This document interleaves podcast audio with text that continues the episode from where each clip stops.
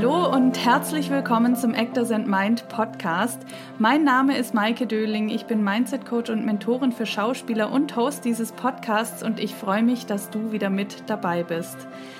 Heute habe ich wieder ein ganz zauberhaftes Interview für dich und zwar mit der wundervollen Alisa Büchel. Wir sprechen über ihre Erfahrungen im Casting und als Schauspielerin, darüber, was es braucht, seinen eigenen Selbstwert zu stärken, warum ein ungesunder Körper keine gesunden Dinge kreieren kann, warum wir bestimmte Masken tragen und wie wir sie wieder ablegen können, wie wieder mehr Leichtigkeit und Kreativität entstehen kann und ganz vieles mehr. Und ich freue mich jetzt, dieses Gespräch mit dir teilen zu können und wünsche dir viel Spaß und Inspiration mit dieser Folge.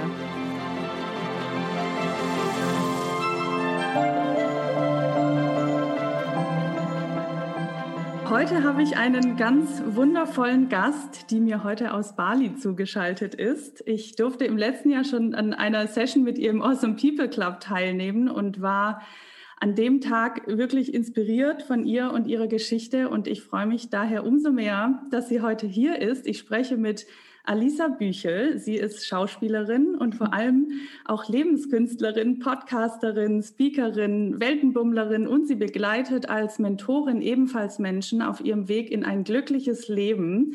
Und ich freue mich wirklich sehr auf dieses Gespräch, auf diese Stunde mit dir. Herzlich willkommen im Podcast, liebe Alisa. Mm, Dankeschön. Ja, liebe Grüße aus Bali. Man sieht hier wenig Bali bei mir im Hintergrund, ne? aber, aber es ist schon die, die Stimmung und die Energie, die du hier mit reinbringst. Ja, wie geht's dir heute und wo, wo genau hältst du dich auf? Äh, mir geht's gut. Du hattest gerade eben, hatten wir schon mal kurz darüber gesprochen, gefragt. Ähm, ich bin in meinem Haus hier in Canggu, lebe ich auf Bali und ich habe so einen so einen Weitblick hier und kann so in den Dschungel runtergucken. Da ist so eine mhm. Schlucht und dann kann man so ganz weit über Dschungel und Reisfelder gucken. Und ich habe gerade eben beobachtet, wie so diese Wolken ähm, zugezogen sind. Wir sind nämlich gerade in der Regensaison. Da konnte ich richtig schauen, wie die Blitze so in den in die Erde Erde eingeschlagen sind und habe dann das Gewitter beobachtet. Und ja, ich liebe Regensaison, ich liebe Wetter und Gewitter und ja, mega schön. Aber da spürt man auch direkt, wenn du das erzählst, so diese Naturgewalt. Das ist voll schön. Das mhm. vermisse ich hier in Berlin auch ein bisschen. Aber ich werde auch am Sonntag auf die Kanaren fliegen, um mal wieder ein bisschen Natur zu genießen. Ja. ja. Wow. Lass uns mal einsteigen. Wie immer in meinen Gesprächen fange ich ja so ganz vorne an, wie das alles angefangen hat mit dem Weg in die Schauspielerei. Magst du uns mal mit auf deine Reise nehmen? Hm, also in die Schauspielerei hat es so angefangen, dass ich in einer Produktionsfirma gearbeitet habe. Und zwar fünf Jahre als Casting Director. So hat es mhm. angefangen. Das heißt, ich war erstmal das und dann habe ich mich dazu inspirieren lassen, ähm, eine Schauspielausbildung zu machen und von hinter der Kamera vor die Kamera zu gehen. Was aber ehrlich gesagt äh, eine riesengroße Hürde für mich war. Also ich war jetzt nicht so die Extrovertierte, die dann so auf den Bühnen getanzt hat als Kind, als als sage ich mal, ähm, als Kind habe ich das tatsächlich gemacht. Ich habe immer, meine Mama ist Künstlerin, also sie malt und wir hatten ganz viele Pinsel zu Hause und ich habe dann immer so Tücher, die Pinsel gemacht und dann habe ich so Schleiertanz gemacht mit diesen mit diesen Tüchern und den Pinseln. Und irgendwann in meinem Teenageralter ist mir das alles, ich habe das einfach vergessen, ich habe es verloren, ich habe es verdrängt und ich hatte super viele Berührungsängste generell mit Menschen auch, weil ich so unsicher war. Ich ähm, wusste überhaupt nicht so, wer bin eigentlich ich und habe dann immer geschaut, ähm, wie die anderen mich bewerten, wie ich mich verhalte, wie es wohl richtig ist. Und ich habe mich in dieser Zeit absolut verloren. Ich habe dann angefangen auch zu rauchen. Ich habe zehn Jahre lang geraucht. Heute sitze ich hier in meinem, in meinem Hippie-Dress auf Bali. ich habe tatsächlich, also das hat ja, das eine hat mit dem anderen nichts zu tun, aber ich habe mhm. tatsächlich mein Leben 180 Grad ähm, gewendet. Das ist auch für mich immer wieder äh, interessant, einfach zu reflektieren, ähm, wie solche Dinge im Leben passieren. Und ähm, ja, ich habe mich eben entschieden, auch in diese Produktionsfirma zu gehen, nicht rational. Das bedeutet, ich bin eines Morgens aufgewacht und mein Unterbewusstsein hat immer schon so mit mir kommuniziert. Und ich habe auch darauf gehört, weil ich wusste, wenn ich es nicht tue, dann macht mich das nicht glücklicher und bin diesen Weg gegangen und zwar immer in meine Ängste rein. Das heißt, da, wo ich am aller, allermeisten Angst vor hatte, irgendwie hat mein Unterbewusstsein mir dann den Hint gegeben, Alisa, das ist das nächste, das ist das nächste, das ist das nächste. Und ich wusste, oh verdammt, schon wieder was. Ja, und so war es dann eben auch mit der, mit der Casting Director Position, ähm, beziehungsweise mit generell einer Produktionsfirma dort zu arbeiten. Ich habe ja nicht direkt als Casting Director angefangen, sondern erstmal als Besetzungsredakteurin in der Besetzung von dem Unternehmen. Aber ich habe eben gesehen, dass ich als Casterin mitfahre auf die ganzen Castings, die wir deutschlandweit gemacht haben, Deutschland, Österreich und die Schweiz und ja, bin dann nach drei Jahren auf die Idee gekommen, obwohl ich schon die Ausbildungsstelle in diesem Unternehmen sicher hatte, zur Kauffrau für audiovisuelle Medien. Warte, ich zeige dir kurz mein Gesicht dazu. Also das war, ich habe Mama angerufen und die hat gesagt, hey, super, das ist endlich mal was Stabiles, Kind. Ja, dann hast du eine Ausbildung, das ist super, mach das unbedingt. Und mein Chef damals hat mich auch an die Hand genommen, hat mich dann zu der höchsten, sage ich mal, Instanz in diesem Unternehmen geführt, ähm, mich dort vorgestellt, gesagt, hey, das ist Alisa, die ist perfekt für diese Stelle und 500 Bewerber. Wow. Und dann haben sie mich genommen ja, und dann habe ich äh, drei Wochen vorher gesagt, so, sorry Leute, aber ich will hier niemandem auf die Füße treten, denn Bilanzbuchhaltung ist einfach nicht mein Ding. Mhm. Und ich muss so ehrlich zu mir selber sein, weil ich möchte mich durch nichts durchquälen. Das wäre eine dreijährige Ausbildung gewesen, wo ich einfach jetzt schon weiß, nee, da zieht sich bei mir alles zusammen. Und da halt wirklich so alle, alle Zelte abzubrechen letztendlich, weil ich habe ähm, in Kauf genommen, dass ich gefeuert wurde, quasi in dieser Firma. Ja, also mein Chef hat mir gesagt, nee, Alisa, also das kannst du nicht machen. Und was machst du jetzt? Und ich sagte, ja, ich mache jetzt eine Schauspielausbildung. Und er sagte, ja, äh, und und und was ist mit deiner Stelle hier? Wie willst du das machen? Und ich so, na ja, ich mache das halbtags. Also pass auf, Dirk. Dieser, ich so, ich mache das so, dass ich morgens den ganzen Komplex hier aufschließe. Ich bin die erste, die hier ist. Ich setze mich dann an meinen PC. Ich arbeite das Ganze in der der Hälfte der Zeit ab und dann fahre ich in die Schauspielschule um halb zwei und dann mache ich die Schauspielschule bis neun Uhr abends und dann werde ich noch Texte lernen und dann werde ich am Wochenende mit auf Castingtour fahren. Und er nur so die Hände über dem Gesicht zusammengeschlagen. Der so, was machst du? Unsere Firma hat 3000 Mitarbeiter und keiner ist hier halbtags angestellt. Und ich dann so, ja doch, ich, ich schaffe das und ich war wirklich am Heulen ne, in dem Moment. Ich habe geheult, ich habe gesagt, ja, ich, ich beweise dir das und äh, er sagte dann, ja, weißt du was, ach du mal. Ich glaube, im ersten Moment tatsächlich war es so, dass er, dass er Nein gesagt hat und ich habe schon damit gerechnet, okay, alles klar, das wird hier nichts. Ich habe versucht halt irgendwie einen Plan B zu finden, wie ich mir mein Leben finanziere. Ich hatte eine Wohnung, ich hatte ein Auto, also ich hatte einfach ein Leben und ähm, habe dann alles aufgegeben. Und es war jetzt nicht so, dass ich bei Mama und Papa hätte anklopfen können und sagen können, ja, ihr, ich habe mir da jetzt, ich weiß, ich habe jetzt diese eine Ausbildungsstelle, wo ihr ja so gerne gehabt hättet, dass ich es mache, die habe ich jetzt aufgegeben, aber dafür brauche ich jetzt euer Geld, damit ich hier jetzt eine Schauspielausbildung machen kann und nebenbei. und ähm, ja, also da war ich so, so straight, dass ich wirklich wusste, es wird irgendwie klappen. Mhm. Hat es dann auch. Was war das für ein Moment, wo du für dich gesagt hast, ich möchte jetzt eine Schauspielausbildung machen? Was hat dich dazu bewegt? Der Moment, ähm, dass ich hinter, mich hinterfragt habe, was möchte ich tatsächlich lernen? Mhm. Was möchte ich tatsächlich erfahren? Und es war nicht Bilanzbuchhaltung. Ähm, ja. Tata, sondern es war tatsächlich ähm, etwas, sage ich mal, eine Erfahrung, die ich durch meinen eigenen Körper hindurch mache. Das heißt, ich war schon immer ein Mensch, der anhand eigener Erfahrungen am eigenen Körper Dinge fühlen musste, um sie in mein System aufzunehmen, um das quasi zu verstehen durch das Gefühl, aber nicht durch den Kopf. Weil so lerne ich. Ich lerne hier, durch meine Sinne empfange ich das Ganze. Und ähm, das geht dann direkt als Botschaft an meine Zellen weiter. Und deswegen das Einzige, was, wo ich mich gesehen habe, war etwas praktisch zu tun, immer wieder in meine Ängste reinzugehen. Und meine größte Angst zu dieser Zeit war, Impro-Theater. Ja, also wirklich auf eine Bühne zu gehen, keinen Plan zu haben, was ich zu tun habe, da zu stehen vor anderen Menschen und dann so, ja, sei mal lustig. Mach doch mal was. Oh, das war Horror für mich. Alle, alle haben es gefeiert in der Schauspielschule. Alle so, ey, geil, wieder Impro-Theater. Und ich so, nein. Kann ich voll nachvollziehen. Das war bei mir exakt genauso. Ich wollte lieber einfach einen Text haben und ein Stück und Regieanweisungen und so, aber Impro, oh Gott, also es war der Horror. Eine Zeit lang. Ich, irgendwann habe ich es auch angefangen zu lieben, ehrlich gesagt. Ja, heute ist das alles so leicht. Ja, heute ja. mache ich nur Impro-Theater. Mein ganzes Leben ist Impro-Theater.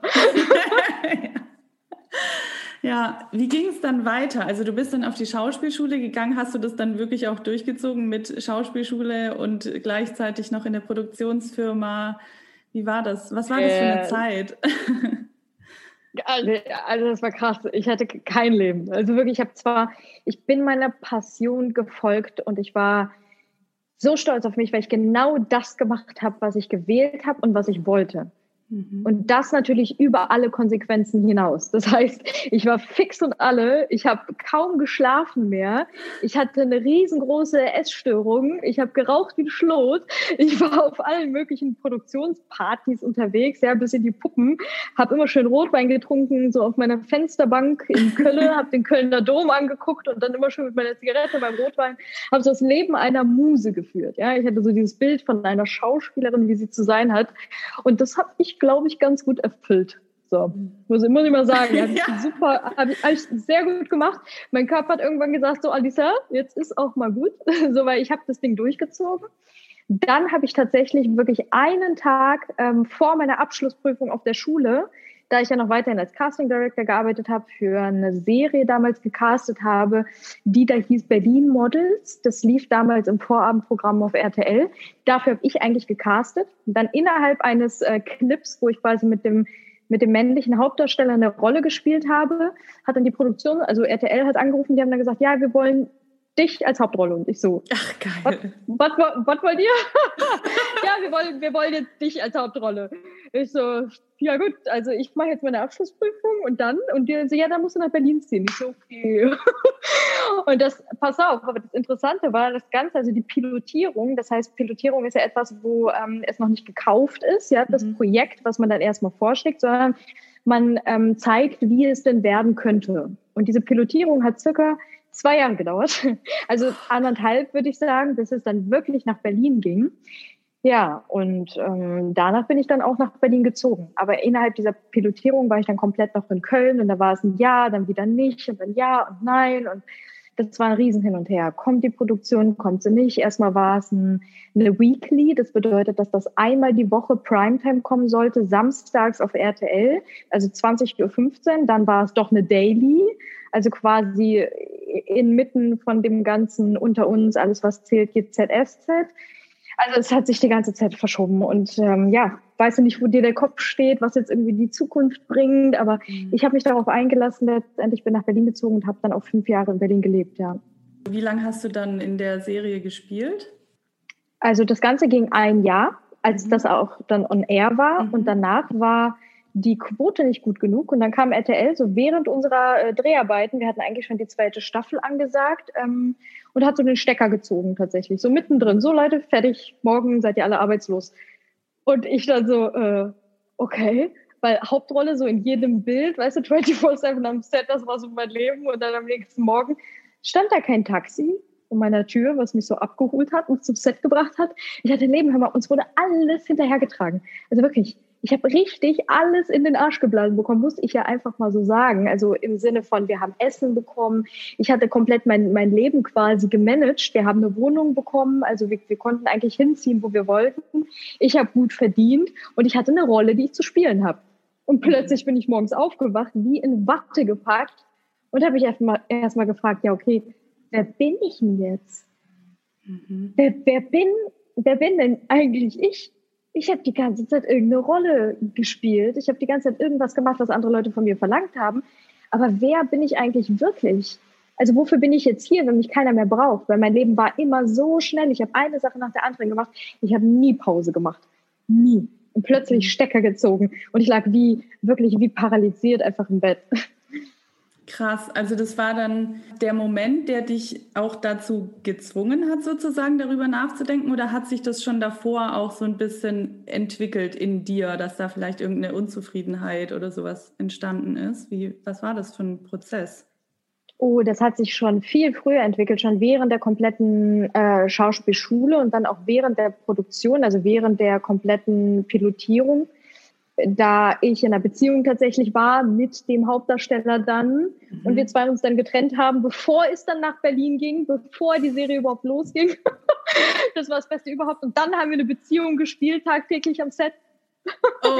also das, also ich habe, ich habe vielerlei Dinge hinterfragt in meinem Leben, aber ich hatte einfach auch nicht den Mut zu sagen, okay, jetzt jetzt breche ich schon wieder alles ab. Ich habe natürlich viel darüber nachgedacht, viel einfach ich hatte so viele Zweifel, so viele Selbstzweifel und habe mich oft in dem Punkt wiedergefunden, dass ich absolut keine Ahnung hatte. Es war oft so, dass ich vom Set auch nach Hause kam und weil ich so fertig war, ich habe mit meiner Freundin äh, damals zusammen in einer WG gelebt in Berlin, sie auch Schauspielerin und sie war wie meine Schwester. Also wir, sind, wir haben sogar zusammen geduscht, wir sind, wir haben alles zusammen gemacht.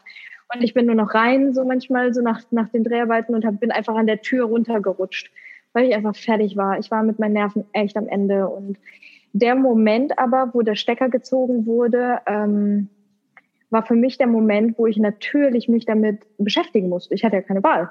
So, mhm. ich, ich, aber das hat gebraucht. Das hat bestimmt eine Woche gebraucht, bis ich realisiert habe, das ist jetzt vorbei. Das ist echt jetzt vorbei. Und ich habe jetzt keine Alternative. Und ich bin verdammt gut in Alternativen. Das erste, wenn irgendetwas nicht funktioniert ist, mein Kopf Tinder schaltet sich ein und schlägt mir hunderttausend Vorschläge vor, ja, was ich denn jetzt als Plan B machen könnte. Und äh, in dem Moment war einfach Leere da. Und ich habe aber in dem Moment eine Sache gemacht, und zwar habe ich mich mit der Lehre auseinandergesetzt. Ich habe es ausgehalten, dass ich gerade nichts habe.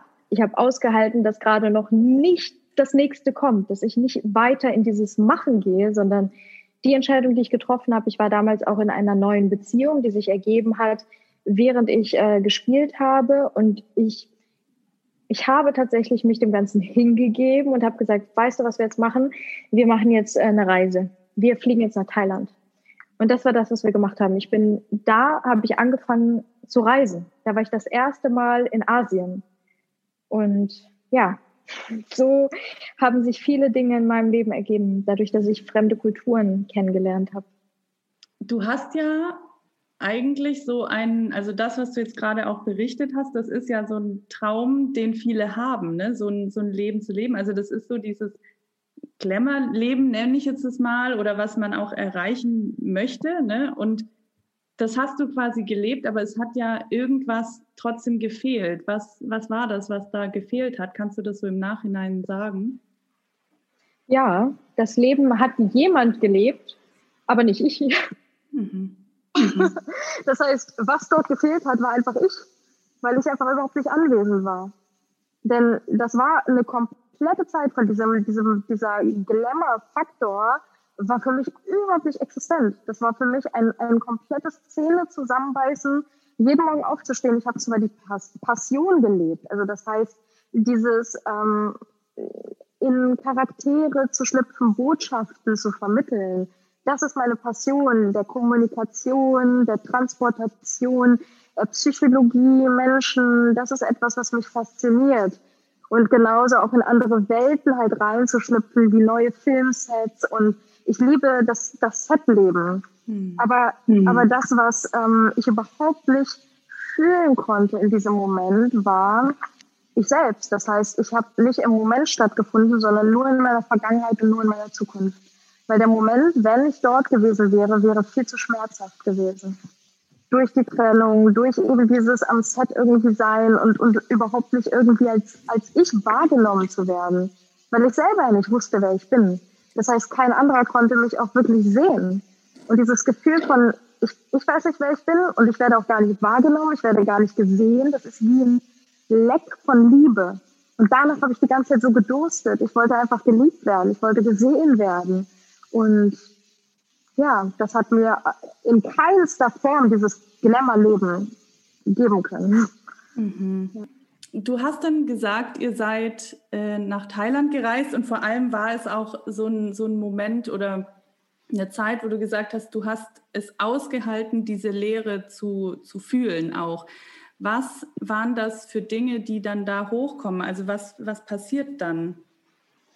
das Erste, was hochkam, war, ähm, dass ich mich nicht geliebt gefühlt habe. Also im Sinne von, ich habe danach richtig verlangt und gesucht, ja, auch in meiner Familie und auch in, in der Beziehung mit meinem Partner, dass ich quasi von ihm verlangt hatte, so, du musst irgendwas für mich tun, damit ich das Gefühl habe, dass ich ähm, etwas wert bin, damit ich, damit ich weiß, dass du mich wertschätzt als Mensch, weil ich das komplett verloren habe, dadurch, dass ich mich selber verloren habe. Und ähm, ich habe erst wirklich, ich habe bestimmt anderthalb Jahre, wenn nicht noch länger, wirklich damit zu tun gehabt, so diesen Selbstwert in mir zu finden oder aufzubauen oder in irgendeiner Form zu stärken. Und das konnte nur stattfinden, indem ich halt wirklich immer und immer wieder Zeit mit mir alleine verbracht habe. Das heißt, was ich dort gemacht habe, war, obwohl ich in einer Beziehung war, bin ich auch viel alleine gereist.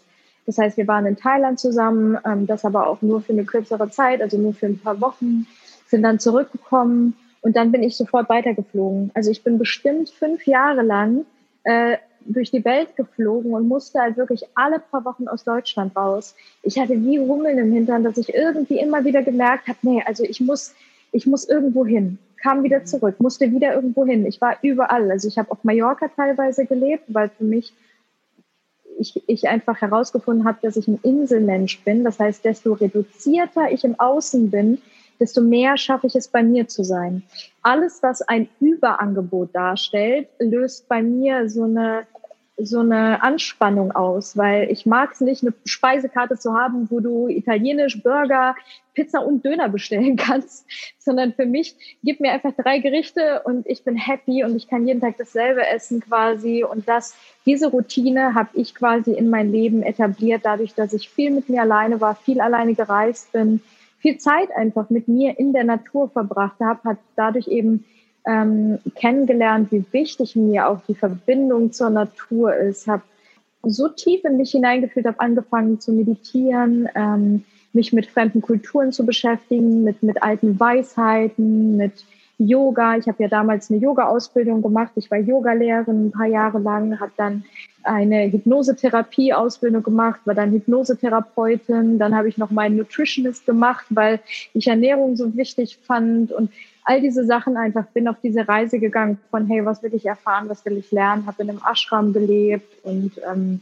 ja, all diese Dinge. Mhm. Also ich finde es gerade voll spannend, was du auch sagst mit dem, also ne, du hast geistig dafür gesorgt, dass es dir wieder gut geht, aber auch körperlich. Also gerade auch ne, durch Yoga und das, ähm, die Auseinandersetzung mit dem Ernährungsthema und so. Wie hängt das alles zusammen? Mhm. Wir haben immer die Erwartung, dass ein ungesunder Körper gesunde Dinge transportiert und kreiert weil wir so einen hohen Anspruch an uns haben, quasi an unsere Materie, dass wir sagen, ja, aber ich muss noch mehr Leistung bringen. Ich will noch mehr machen und am besten noch weniger schlafen und habe dadurch so einen Druck in mir, dass ich irgendwie immer versuche, mein Potenzial zu erhöhen, zu erweitern, noch besser zu sein in, in allem. Und äh, da ist so ein, so ein Selbstoptimierungswahn, den ich halt in unserer Gesellschaft ähm, wahrnehme. Und ähm, das, was bei mir stattgefunden hat, war eben ein komplettes Burnout, weil das einfach too much war. Diese Anforderungen, die ich ja an mich selber hatte, so noch mehr zu performen, noch besser zu sein, sofort Lösungen zu finden. Ähm, und, und dieser Perfektionismus Wahn, der hat mich dahin getrieben, dass ich wirklich einfach nicht mehr, mein Körper hat gesagt, so jetzt ist halt Feierabend. Ne? Mhm. Ich war wirklich an dem Punkt, dass ich ähm, ins Licht geschaut habe und da ist mir meine Oma damals begegnet die, die in dem Licht war und mich gefragt hat, bist das wirklich du? Und wenn ja, dann bist du bereit zu gehen. Und wenn nicht, dann hat dein Körper eine neue Chance verdient, weil dein Körper kann ein zweites Leben. Und das war so für mich okay. Deswegen sage ich immer, ich, ich führe eigentlich in einem Körper mein zweites Leben. Mhm. Und das habe ich in diesem Moment, habe ich mich dafür entschieden und bin deswegen in diese, in diese Ruhe und in diese, ja, in diese, in diese Stille wirklich gegangen, in diesen Frieden. Es war wie, als wäre einfach plötzlich ein innerer Frieden da. Frieden mit mir selbst, ein Frieden mit der Welt und einfach so ein Gefühl von Hingabe. So, so als würde ich mich einfach auf meine Knie begeben und einfach sagen, okay, I'm here und ich werde, ich werde, ähm, ich werde hier dienen. Ich bin, ich diene einfach so durch mich hindurch, als würde ich jetzt so einen Kanal darstellen, durch den einfach Dinge fließen dürfen. Und plötzlich war etwas im Fluss, plötzlich hat eine ganz neue Energie in meinem Körper stattgefunden, die ich vorher nie gespürt habe. Egal wie viel ich schlafe, wie super ich mich ernähre, wie viele grüne Smoothies ich trinke, hat damit gar nichts zu tun. Also wobei klar, der Körper, der braucht natürlich seine Nährstoffe, das zu verstehen, wie funktioniert dieses physische Ding. Und du hast gerade eben schon mal ähm, gezeigt, du hast hier auch mein Buch bestellt. Das finde ich so schön. Ähm, ja, genau darüber habe ich ja auch geschrieben dass unser Körper halt tatsächlich etwas ist, was, was, der braucht uns. Der ist sein Leben lang ein kleines Baby und braucht unsere Liebe, weil der kann nicht alleine all diese Dinge. Das können nur wir durch ihn hindurch, weil das ist unser Erfahrungsinstrument hier auf der Erde. Hm. Das heißt, durch unsere Sinne, die unser Körper besitzt, kann unsere Seele hier auf der Erde erst in diese Schule gehen und wachsen.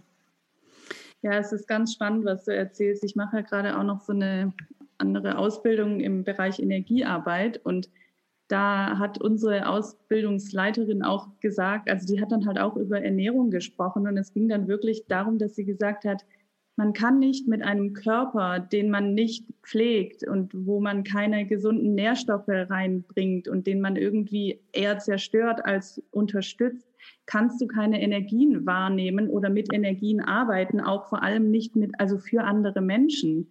Und als mir das klar wurde, seitdem kann ich nicht mehr irgendwelche Sachen essen, wo ich merke, die tun meinem Körper nicht gut. Ich glaube, es braucht halt nur manchmal ja. einfach auch diese Achtsamkeit, das auch wirklich wahrzunehmen, weil man geht oft so darüber hinweg. Ne? Also ich glaube, ich bin eine Zeit lang auch einfach darüber hinweggegangen und habe nicht so wirklich auf meinen Körper gehört.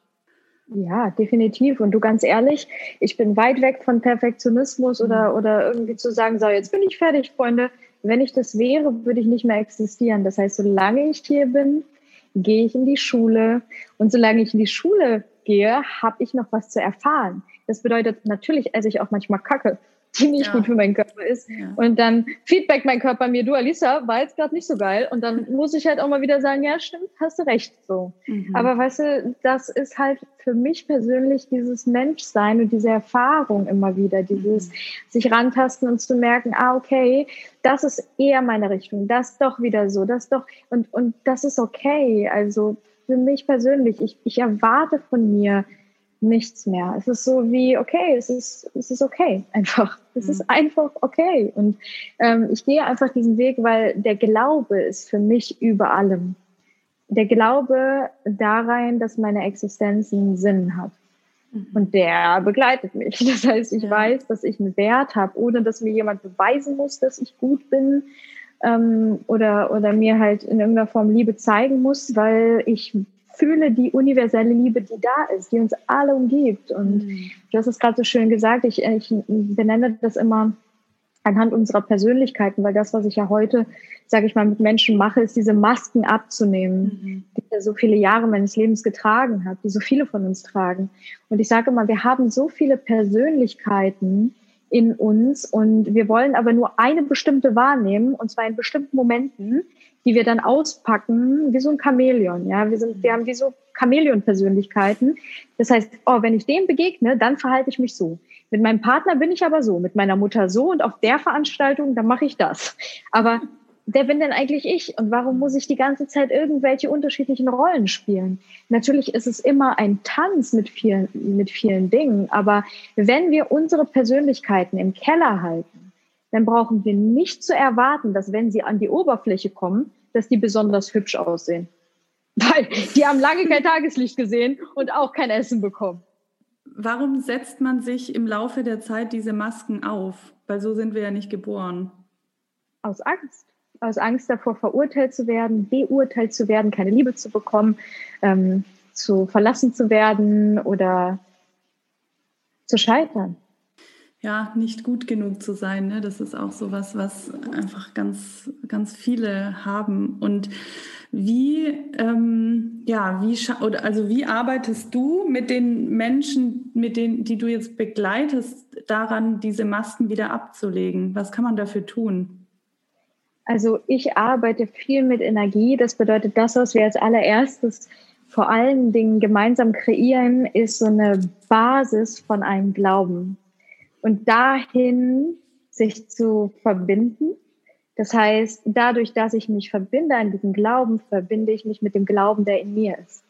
Mhm. Und wenn ich diesen Glauben an mich habe, habe ich gleichzeitig ein Vertrauen in die Welt. Und das ergibt wie so ein Strom, wie so ein Fluss. Das ist plötzlich etwas, wo ich mich anfange, in allem zu erkennen, weil ich irgendwie alles bewusst wähle. Das heißt, jeder Mixer, den ich kaufe, jede Hose, das Haus, was ich wähle, den Ort, an dem ich wohne, all das bin irgendwie ich. Weil ich das irgendwie gewählt habe für den Moment in meinem Leben und ich erkenne mich da drin oder auch nicht. Und dann habe ich die Wahl, Dinge zu verändern, in denen ich mich erkenne. Und auf diesen Weg langsam zu gehen, anhand von der Energiearbeit, anhand von ähm, Tiefenhypnose-Therapie, anhand von Meditationstechniken, anhand von vielerlei, sag ich mal, auch, auch Trauma-Response. Das bedeutet, wir gehen wirklich tief auch in Themen rein. Genauso aber auch eben diese Leichtigkeit in all dem zu finden. Weil wer mich zum Beispiel auf Social Media verfolgt, sieht, dass ich irgendwie so ein bisschen Pipi Langstrumpf auch in mir trage. Und das ist mir persönlich super wichtig. Ja. Eben dieses Spielen den Menschen wieder zu zeigen und dich da wieder ranzuführen, weil ich musste es lernen. Ich war in der Schauspielschule, weil ich vergessen habe, wie man spielt. Mhm. Aber nicht im ja. Sinne von Masken tragen, mhm. sondern diese Leichtigkeit, mhm. Weil ich so viel Angst hatte, auf diese Bühne zu gehen, beurteilt, verurteilt oder bewertet zu werden. Und das wieder gehen zu lassen, das zu verabschieden und mehr wieder zu diesem inneren Kind zu finden, sich dadurch zu versöhnen und ja, auf diese innere Reise, auf diese spirituelle, auch innere Reise zu gehen, die uns zurückführt zu etwas, was, was zurückgeht auf einen Ursprung, den wir faktisch nicht benennen können. Mhm. Also ich glaube an Rückführung, ich glaube an, an Ahnen, ich glaube da rein, dass unsere Existenz ähm, bestimmt ist. Das bedeutet, dass wir bewusst entschieden haben, in welchen Körper, in welche Familie wir quasi hinein inkarnieren und ähm, welche Geschichte wir irgendwo gehen. Ja, ich stimme dir voll und ganz zu. Ich habe da auch meine Erfahrungen mitgemacht und ich glaube daran auch. Und ich glaube vor allem auch daran, dass also jeder von uns hat so eine besondere und individuelle Energie in sich und ich weiß es nicht. Ich habe zu meiner Schauspielschulzeit diese Energie auf jeden Fall auch nicht entdeckt. Also ich hatte da auch unfassbar viel Angst. Ich vor Castings, ich, oh Gott, also ich weiß heute, warum das nicht funktioniert hat damals mit mir und meiner Schauspielkarriere, weil ich auch diese, ganz ehrlich, ich habe diese Energie in mir, die ich hatte und ich habe echt viel Energie und ich habe auch viel Kreativität und so weiter. Aber das war was, was ich weggeschlossen habe. Ich war letztes Jahr in Australien bei so einem Schamanen und der hat das eines der ersten Dinge, die er zu mir gesagt hat, war, Maike, du bist eigentlich eine Künstlerin, aber du hast sie weggeschlossen. Und ich bin in Tränen ausgebrochen. Und das, weil ich ganz genau gespürt habe, was er gesagt hat. Und das war so ein, das war, er hat noch ganz viel anderes gesagt, aber das war so eine Stunde, wo ich in mir gemerkt habe, ich habe eine Energie in mir, eine Verbindung zu mir, weggeschlossen, weil ich irgendwie versucht habe, mich anzupassen, jahrelang oder es irgendjemandem recht zu machen oder so. Und das berührt mich jetzt noch, wenn ich das erzähle. Ich habe die Geschichte schon oft erzählt, aber es berührt mich jetzt noch, weil ich das halt spüre. Ich kenne mittlerweile diesen Unterschied zwischen wirklich seine eigene Energie zu spüren und zu leben, was ich heute schon viel mehr tue als vor einem Jahr, aber bestimmt auch noch nicht ganz auslebe, so, ne? Aber das ist diese Reise zu gehen, das ist so schön und den Mut zu haben, genau diese Energie und diese Lebendigkeit auch auszuleben. Und das ist das, was du jetzt gerade auch so schön beschrieben hast und was ich bei dir auch total sehe, dass du das lebst einfach. Deswegen, also danke, dass, dass, du das tust. Ja. Oh, danke an dich. Danke dafür, dass du das jetzt gerade geteilt hast. Das ist so unglaublich wertvoll und so, so wichtig für uns alle zu hören, dass wir so häufig diese Lebendigkeit wegschließen, diese Leichtigkeit, weil wir so viele Riegel davor haben, warum Dinge nicht funktionieren und warum alles ganz, ganz ernst sein muss. Und dann entwickeln wir hier so eine Zornesfalte, die nie wieder weggeht, weil wir Dinge sowas von, ja, so, sowas von, von, streng machen und, und auf alles Konzepte legen. Und für mich persönlich, ich bin ehrlich gesagt kein Fan von Tools, Techniken und Methodiken, weil ich alles abwandle auf den Moment und ich versuche eben jeden Menschen dahin zu führen, dass du spürst und auch in dir erkennst, was sind meine Tools, Techniken und Methodiken, die bei mir funktionieren. Und ich bin zum Beispiel, manche nennen es Heilerin, aber nicht auf eine Art und Weise, wo ich quasi meine Augen schließe und durch meine Energie quasi in Menschen etwas auslöse, ohne dass sie wirklich verstehen, was passiert. Ich bin viel eher jemand, der bei dir deine eigene Heilkraft aktiviert und dass du selber diesen Zugang zu dir legen kannst, ohne dass ich da bin. Und das ist Magie, die in dir stattfindet. Danke, dass du das geteilt hast. Gerne. Wenn wir jetzt nochmal zurückkommen zur Schauspielbranche, ne? also ich habe es ja gerade auch so bei meinem eigenen Weg schon so ein bisschen angedeutet, da existieren einfach, und das ist auch was, was ich jetzt immer noch spüre, auch bei vielen meiner Klientinnen und so, es existieren einfach so viele Ängste, die Angst vor Ablehnung, Angst nicht richtig zu sein, Angst nicht dazu zu gehören und so weiter. Ähm, und das ist ja auch mit so ein bisschen meine Mission, da ein anderes Gefühl reinzubringen, weil wenn man diese Lebendigkeit in sich entdeckt und den Mut hat, das und diese ganze Energie rauszubringen, dann, dann existieren die oder dann gibt es diese Angst nicht mehr. Also zumindest ist sie eher kleiner im Hintergrund und nicht so groß im Vordergrund. Ähm, was wären vielleicht auch deine, deine Tipps oder deine Gedanken dazu, wie man in diese Branche mehr mehr einfach diese Freude, diese Lebendigkeit, die Kreativität vor allem reinbringt, damit da einfach wieder Kunst entsteht und nicht so viel Angst existiert sozusagen. Hm. Ja, gerade in der heutigen Zeit ähm, mit all dem, was eben stattfindet in der Welt, muss ich sagen, ähm, dass ich wirklich Hut ab vor allen Schauspielern, die dabei bleiben, sagen, hey, ich möchte diesen Weg weitergehen, meine Passion weiterhin leben, weil ich kann mir sehr gut vorstellen, was das gerade für ein hartes Brot ist, wirklich auch überhaupt zu Castings eingeladen zu werden, weil kaum halt irgendwie Produktionen wirklich stattfinden, alles verändert sich und innerhalb dieser Veränderung irgendwo Halt zu sehen, weil es gibt eigentlich nichts ähm, instabileres als ein Schauspieler, der von Casting zu Casting lebt, gerade heute in dieser Zeit, ne, da den Mut auch zu behalten. Und das ist so wertvoll, wenn wir, wenn wir dem Ganzen mit einer Leichtigkeit auch begegnen, von wegen, oh Gott, ich muss jetzt nicht bei dem nächsten Casting unbedingt überzeugen, weil sonst habe ich kein Brot zum Leben. Ich glaube, das löst ganz, ganz viel inneren Druck aus, irgendwie zu überzeugen, weißt du? Und das ist so dieser, dieser Leistungsdruck, der in uns stattfindet, der nicht im Außen ist, sondern der wirklich in uns, in jedem Einzelnen individuell stattfindet. Und was mir enorm auch heute hilft, weil an sich habe ich ja in meinem Leben äh, vom beruflichen her zwar viel verändert, andererseits habe ich aber auch viele Dinge beibehalten. Das heißt, an sich bin ich ja tagtäglich auf einer Bühne. Das heißt, auch hier spreche ich zu Menschen. Auch sei es durch eine Kamera oder auch hier vor Ort in Bali, wenn ich dann quasi ähm, Zeremonien mache oder wenn ich dann Satsang mache oder mit den Leuten Heilrituale oder Coaching oder schieß mich tot. Und ähm, es ist immer ein neuer Moment, es ist immer ein neuer Raum, den ich öffne. Das heißt, jedes auf der Bühne stehen ist immer ein neuer Raum, den man öffnet. Und zum Beispiel, ich habe ja früher ähm, das heißt, früher, vor anderthalb Jahren, habe ich das letzte Mal, sage ich mal, vor vielen Menschen gestanden ähm, und habe dann viele Events ja auch gemacht, auch als Speakerin. Und ähm, ich war eigentlich jeden Sommer immer quasi von Festival zu Festival unterwegs und habe dann eben gesprochen. Und da war es mir irgendwie absolut egal, wie viele Menschen da sind. Und warum war es so? Weil ich keinen Unterschied mehr in der Zahl gesehen habe, wie viele Leute dazuhören oder wer dazuhört oder wo ich bin oder wie ich aussehe, sondern weil es einfach nur darum ging, sich mit den Menschen zu verbinden. Weil ich mich erkannt habe, in jedem Einzelnen, auch wenn ich manchmal ihre Gesichter nicht sehen konnte, weil das einfach viele waren. Und wenn ich auch Scheinwerfer ins Gesicht hatte und gar nicht wirklich Menschen erkennen konnte, aber ich habe die Energie gefühlt. Das heißt, immer wenn du einem Menschen begegnest, begegnest du einer Beziehung und zwar auch immer der Beziehung zu dir selbst. Das heißt, wenn du weißt, ich öffne jetzt gerade einen Raum und zwar für jeden, dass du du selbst sein kannst, mhm.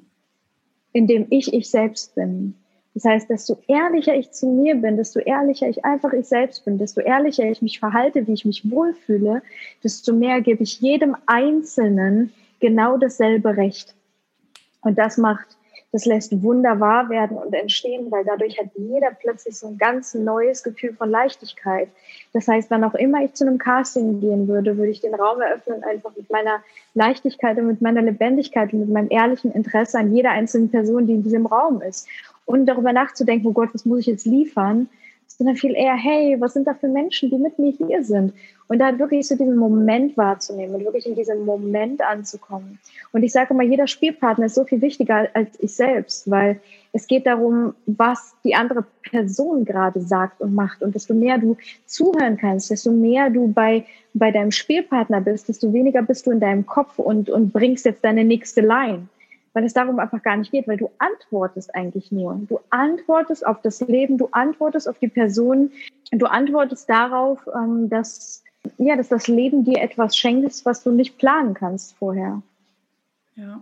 Und ähm, Oh, ja, das ist, lässt Magie wahr werden. Das ist wirklich, also du hast es gerade so gut beschrieben, das lässt Magie wahr werden, aber das ist halt wirklich auch dieses, ne, mit sich in Verbindung sein und diesen Raum aufmachen und sich rausgeben damit. Und das stellt auch diese Verbindung her zu anderen. Und das öffnet wirklich, das, das war echt wichtig, finde ich gerade. Das öffnet auch den Raum, wenn ich ich selbst bin und das zeige, das öffnet den Raum dafür, dass andere das Gleiche tun. Und ähm, das sehe ich wirklich auch jetzt, um auch in der Branche zu sprechen, finde ich, ist es, es ist so wichtig, weil dass also Kunst entsteht ja durch Verletzlichkeit und durch Persönlichkeiten und durch diese ganze Kreativität und Lebendigkeit, die da vorhanden ist. Und wenn man das rausbringt und diese Verbindung aufbaut, dann können, glaube ich, echt so, so wunderschöne Dinge entstehen, Projekte entstehen. Und ähm, du hast gerade noch was gesagt wozu ich was sagen wollte. Jetzt habe ich es leider vergessen, aber das, ja, es, also es war mega schön, was du gerade gesagt hast. Und das ist ja auch genau das, jetzt fällt es mir wieder ein, ähm, weil ich vorhin gesagt habe, ich habe früher immer so Angst gehabt, auch zu sprechen. Ne? Also ich habe auch oft in Rollen, wenn ich gespielt habe, mich in dem Moment quasi selbst unterbrochen, wenn ich wenn der Text losging. Also ich konnte voll gut ohne Text sprechen, aber ich habe auch oft dann so, also es ging irgendwie auch so ein bisschen um dieses Thema meine Wahrheit sprechen. Das habe ich dann irgendwann so im letzten Jahr rausgefunden. Aber das mhm. Interessante ist, in dem Moment, wo ich meinen Weg gefunden habe, und das sehe ich auch bei vielen anderen meiner Klientinnen hauptsächlich, ist es, also als ich diesen Podcast zum Beispiel angefangen habe, hätte mir jemand vor drei Jahren gesagt, du wirst mal einen Podcast haben und irgendwie auch eine Folge alleine sprechen, hätte ich gesagt, worüber denn? Ich weiß es nicht. Ich kann doch auch nicht 20 mhm. Minuten, 30 Minuten alleine sprechen. Also worüber und wie? Mhm. Und jetzt, als ich ein Thema hatte, was mir wirklich äh, im, am Herzen lag und was so aus mir rauskommt, könnte ich wahrscheinlich fünf Stunden darüber reden. Und letztes Jahr stand ich auch einmal auf einer Bühne vor mehreren Menschen und habe dann in dem Moment, ich hatte diese Ängste nicht mehr, weil ich das Vertrauen in mir hatte und weil ich wusste, was ich diesen Menschen mitgeben will. Und das ist auch das, was du sagst, so das ist dieses Gegenüber.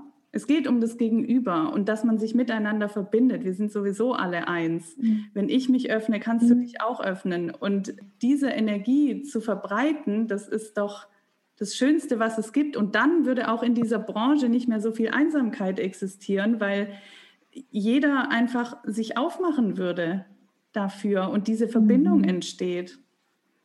Oh, danke. Ja. Absolut, 100 Prozent, weil genau darum geht es und das, was ich auch so wahrgenommen, gefühlt und auch selber erlebt habe, ist einfach diese Abgrenzung die Abgrenzung auch gerade zwischen Frauen, gerade Konkurrenz, gerade Neid, gerade diese Ellbogengesellschaft, ja, bei Castings so, okay, wer, du, ich, das ist so eine Rivalität, äh, die da entsteht. Und, und ähm, wenn ich jetzt die Welt betrachte, sehen wir diese zwei Lager, und zwar immer ganz mhm. deutlich. Es ist irgendwo die Bipolarität unserer Erde, die aber an sich nur in unserer Wahrnehmung stattfindet, weil ich nur in einem Moment eine Sache wahrnehmen kann. Heißt, entweder Ebbe oder Flut. Aber beides findet zum selben Zeitpunkt zeitgleich statt. Das eine hier, wo ich bin mit meinem physischen Körper und zur gleichen Zeit hier auf der anderen Seite wo jemand anders genau dasselbe Meer wahrnimmt als Flut. Das heißt, wenn ich in meiner Wahrnehmung beide verbinden kann, habe ich immer beides und bin auch immer beides. Das bedeutet, wenn ich zum Beispiel das eine Lager sehe, Corona, hier Covid, Trennung, Masken, keine persönlichen Kontakte und, und, und, und wir fühlen uns abgeschnitten und wir haben Angst, dann schneiden wir uns ab zu uns selbst. Aber wir sehen gar nicht mehr das Licht. Wir schneiden uns von dem Licht an, wir, wir schneiden uns von dem Licht ab, von der Flut, die zeitgleich stattfindet. Und da wieder zurückzukommen und beide Dinge zu vereinbaren, daran liegt die Kunst. Hm. Es ist immer beides. Und wenn ich mit Klienten arbeite, dann bin ich jemand, der immer seinen Blick auf das Licht legt, weil das, was ich in Menschen sehe, deswegen war ich auch Casting Director, ist einfach, ich kann über eine wildfremde Person, die kommt in den Raum, ich kann darüber ein Buch schreiben. Ja. Keine Ahnung warum. Mhm. Weil ich in der Person das Licht erkenne, weil ich in der Person viele Dinge sehe und darin geht mein Fokus. Das heißt, ich mache dir eine Tür auf, etwas in dir zu sehen, was du vorher nicht wahrgenommen hast, was du vergessen hast. Ähm, wohingegen viele Menschen arbeiten und mit den Schatten ansetzen und sagen, naja, das ist noch nicht ganz richtig, das musst du verändern, diese Stellschrauben musst du noch drehen, damit du wohingegen ich sage, hey, du kommst auf deinen eigenen Weg, ich öffne in dir etwas und dann siehst du deine Schatten so oder so, weil die dir begegnen, aber mit denen verbindest du dich, aber identifizierst dich nicht mit denen. Mhm. Und genauso können wir jetzt entscheiden, bin ich quasi die Abgrenzung, die in der Welt stattfindet, oder bin ich das Licht, was ich selber scheine?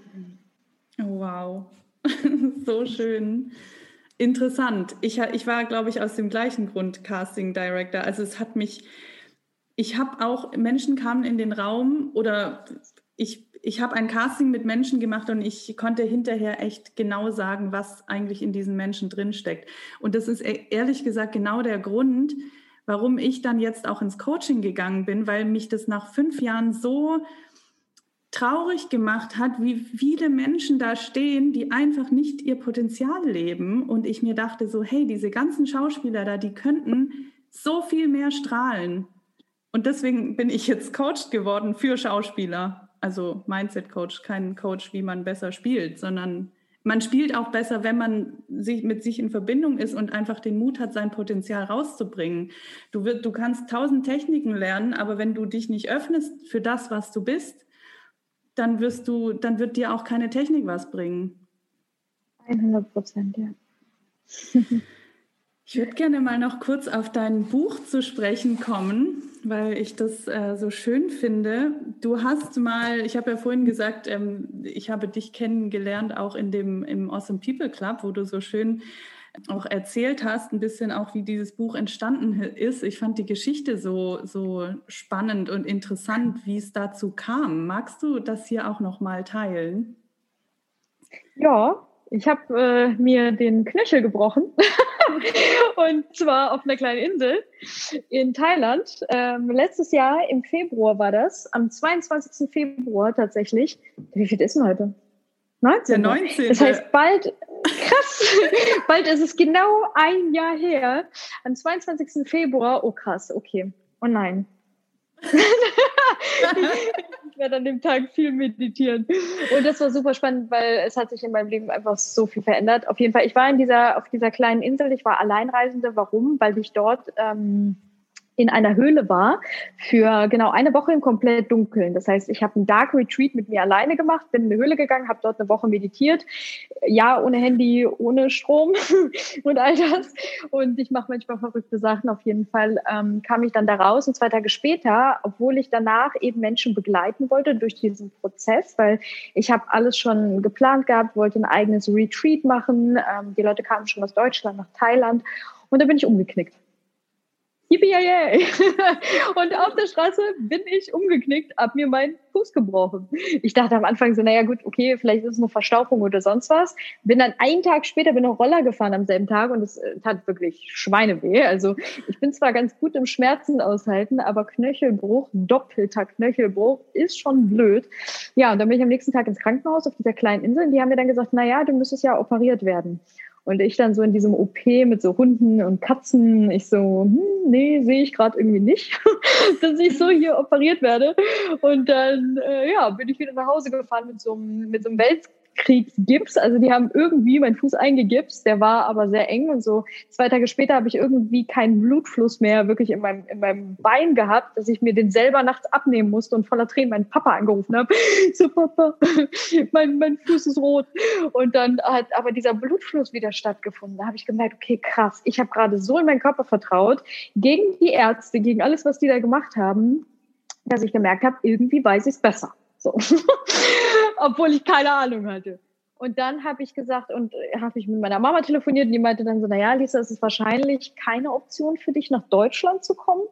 Und ich dann so, hm, wenn wir ehrlich sind, nicht. und deswegen habe ich dann gesagt, okay, ich werde jetzt nach Bali fliegen, weil Bali ist halt für mich einfach mein, meine Heilstätte, es ist mein Zuhause hier. Und ähm, ja, bin dann wieder zurück nach Bali mit einem gebrochenen Fuß und meine Mama tatsächlich ähm, während Covid tatsächlich war. Also es ist genau die Zeit gewesen, sie hat den letzten Flieger genommen, den ich gebucht habe, so wirklich mit Handy am Ohr, während sie am Schalter stand, weil zwei vorher schon gecancelt wurden. Ich so, du fährst jetzt zum Flughafen, du stellst dich da jetzt an, an den Schalter und fragst, ob der Flug geht. Und dann hat sie den letzten Flieger genommen nach Bali. Ja, und dann haben wir hier ähm, in meinem Haus über einen Monat zusammen verbracht. Ähm, und in dieser Zeit habe ich quasi meinen Fuß geheilt, habe mit mir dann auch Physiotherapie selber gemacht äh, und habe dann ein Buch über Selbstheilung geschrieben.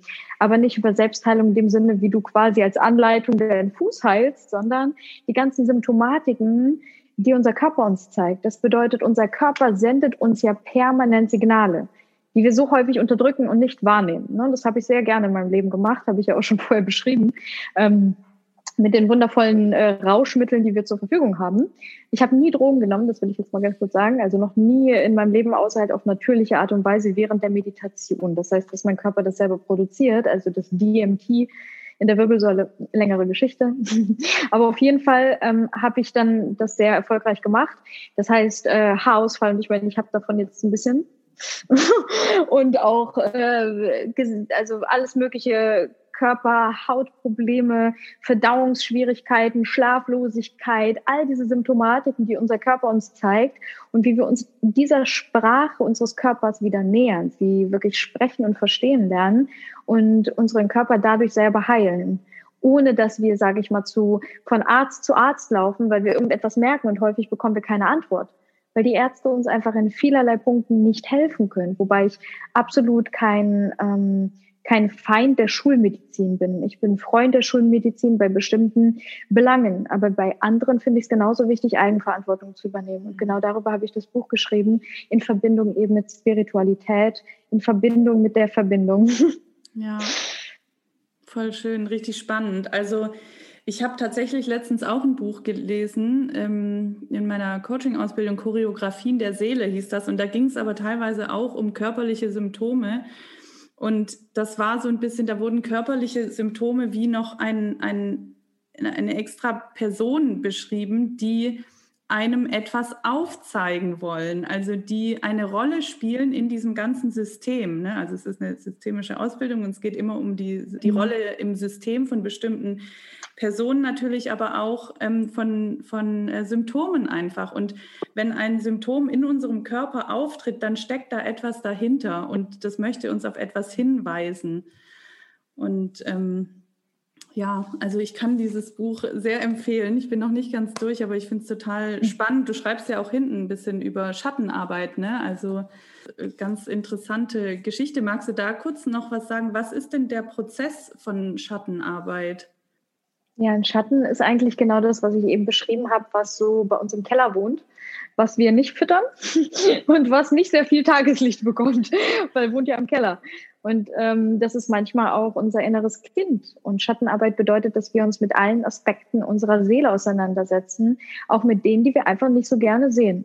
Und ähm, das Interessante ist, ich habe mich sehr viel mit den Philosophien der Welt beschäftigt, also auch mit, mit den ganzen alten Weisheitslehren und die Dinge, die halt überall kommen, also Yoga und, und, und eigentlich, also alles ist dasselbe. Das heißt, es gibt Dinge, die werden von, von Generation zu Generation überliefert. Und das sind natürlich auch Sachen wie bei den einen sind es die, die Götter. Das bedeutet, es wird als unterschiedliche Götter betitelt und, und dargestellt. Bei dem anderen sind es dann die Chakren und so weiter und so fort. Und letztendlich in jedes Thema, in jedes, in jeden Aspekt hineinzugucken und alles zu integrieren und zu merken, wir sind alle eins. Und auch die, die halt nicht so hübsch sind, wenn die dann mal an die Oberfläche kommen. Das mhm. heißt auch wirklich die Emotionen, die in uns stattfinden, sei es auch zum Beispiel Wut, Trauer, Angst, zu sagen, ey, das gehört alles zu mir, das bin alles ich, aber es bin nicht ich. Das bedeutet, ich identifiziere mich nicht damit, sondern das darf in mir stattfinden und in mir wohnen. Und wenn ich es zu mir einlade und es nicht aussperre,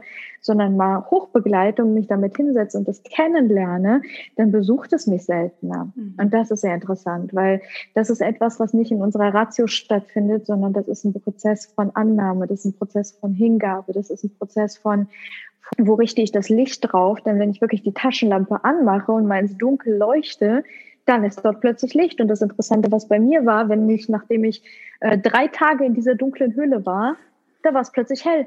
Ja. Kein Witz. Ich gehe in so eine dunkle Höhle, ja, wo es stockduster ist und plötzlich hatte ich das Gefühl, jemand macht das Licht an. Ich so, Freunde, wollt ihr mich verarschen oder was? Ich wirklich verarscht gefühlt, weil da war meine Wasserflasche und die hatte plötzlich so einen Kegel. Und ich meine, klar, die Wirbelsäule produziert DMT. Das ist eine sehr sinneserweiternde Droge, die auf natürliche Art und Weise in unserem Körper stattfindet. Aber was macht die denn? Die weitet unsere Sinne, so dass ich eben die Aura von Gegenständen, das bedeutet die energetische Beschaffenheit von Dingen wahrnehmen kann. Mhm. Das heißt, eine Wasserflasche ist Energie. Ja. Und diese Partikel zu erkennen, wie dieser Kegel dann auch wirklich zusammenschrumpft von Tag zu Tag.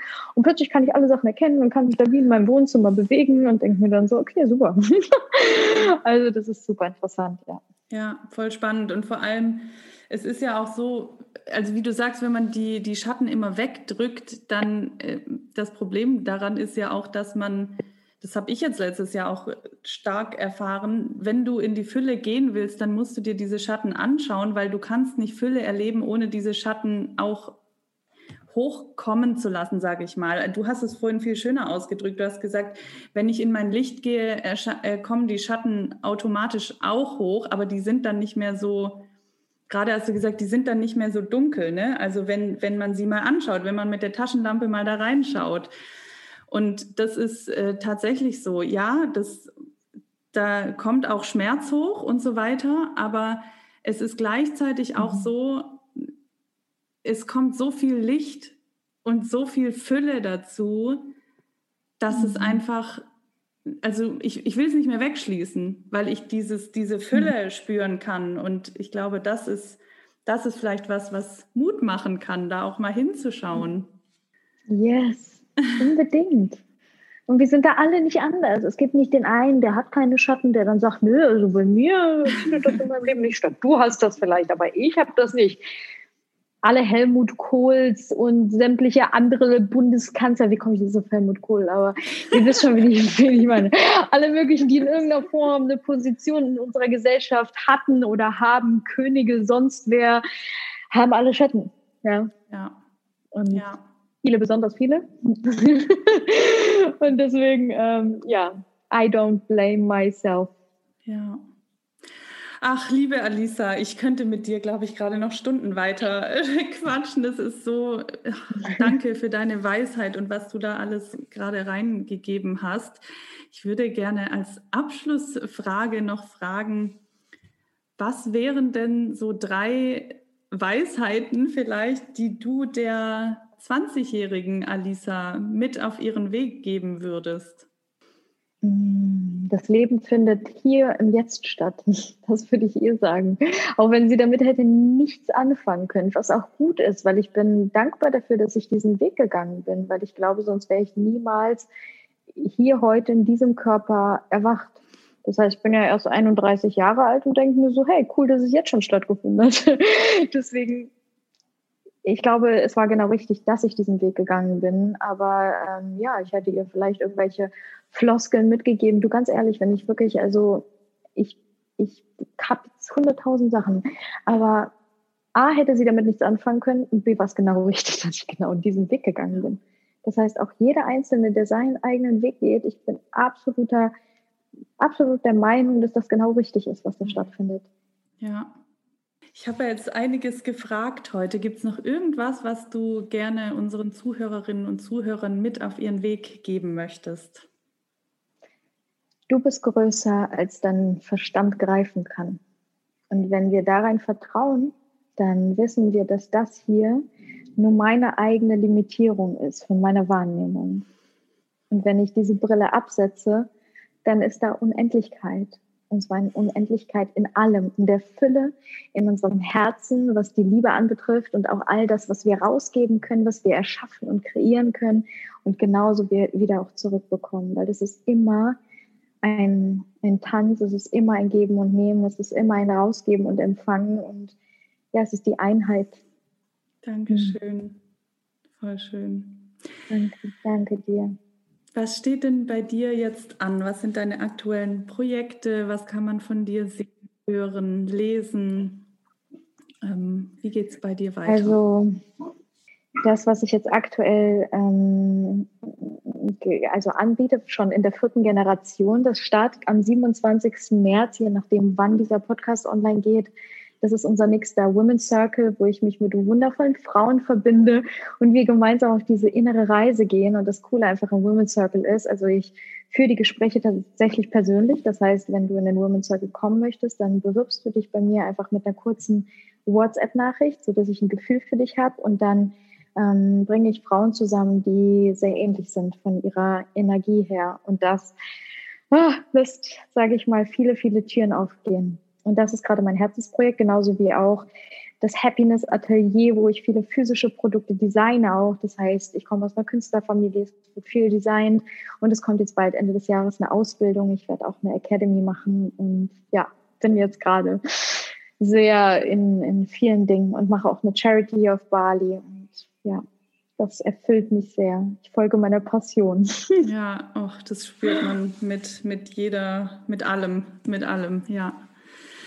Ja, wenn jetzt jemand mit dir in Kontakt treten möchte oder sich vielleicht auch für den Women's Circle bewerben möchte, wo kann man dich finden? Auf meiner Website findet man alles oder jederzeit bei Instagram. Da bin ich fast täglich und äh, nehme Menschen mit in dieses Leben, auch hier auf Bali und in meine Gedankenwelt. Und ja, da versuche ich auch immer auf alle Nachrichten zu antworten. Danke dir, Alisa, für dieses wunderschöne ich bin auch ganz erfüllt jetzt nach diesem Gespräch. Vielen Dank für alles, was du tust, für alles, was du in die Welt reingibst und einfach dafür, dass du du selbst bist. Wow, danke dir. Danke dir von Herzen für diesen Raum, den du hier hältst und kreierst. Und ja, danke, dass ich zu Gast sein darf bei dir in deinem Wohnzimmer. Dankeschön.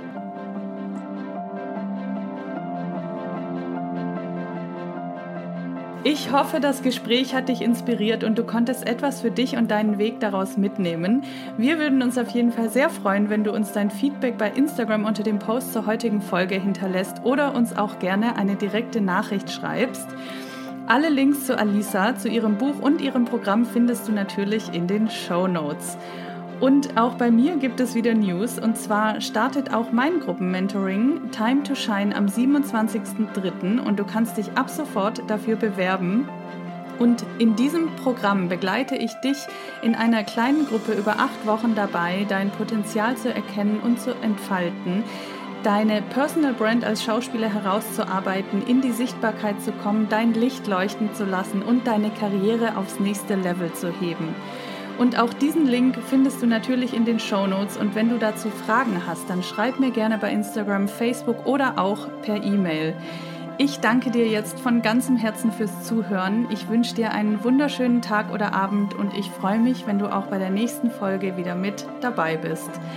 Alles Liebe, deine Maike.